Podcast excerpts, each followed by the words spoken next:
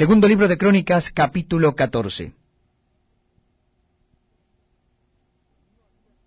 Durmió Abías con sus padres, y fue sepultado en la ciudad de David.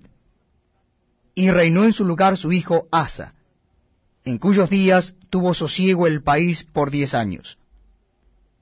E hizo Asa lo bueno y lo recto ante los ojos de Jehová su Dios, porque quitó los altares del culto extraño, y los lugares altos, y quebró las imágenes, y destruyó los símbolos de acera. Y mandó a Judá que buscase a Jehová el Dios de sus padres, y pusiese por obra la ley y sus mandamientos. Quitó asimismo de todas las ciudades de Judá los lugares altos y las imágenes, y estuvo el reino en paz bajo su reinado. Y edificó ciudades fortificadas en Judá, por cuanto había paz en la tierra, y no había guerra contra él en aquellos tiempos, porque Jehová le había dado paz. Dijo por tanto a Judá, Edifiquemos estas ciudades, y cerquémoslas de muros con torres, puertas y barras, ya que la tierra es nuestra. Porque hemos buscado a Jehová nuestro Dios, le hemos buscado, y él nos ha dado paz por todas partes.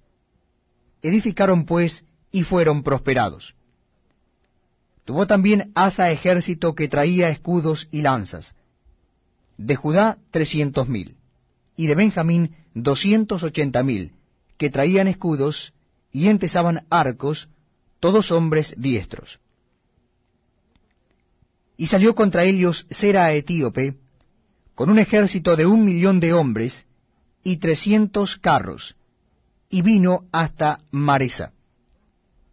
Entonces salió Asa contra él, y ordenaron la batalla en el valle de Cefata, junto a Maresa. Y clamó Asa a Jehová su Dios, y dijo, Oh Jehová, para ti no hay diferencia alguna en dar ayuda al poderoso o al que no tiene fuerzas. Ayúdanos, oh Jehová Dios nuestro, porque en ti nos apoyamos, y en tu nombre venimos contra este ejército.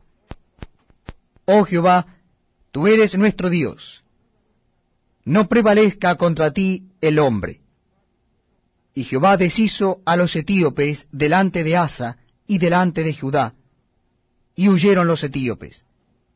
Y Asa y el pueblo que con él estaba los persiguieron hasta Gerar, y cayeron los etíopes hasta no quedar en ellos aliento, porque fueron deshechos delante de Jehová y de su ejército.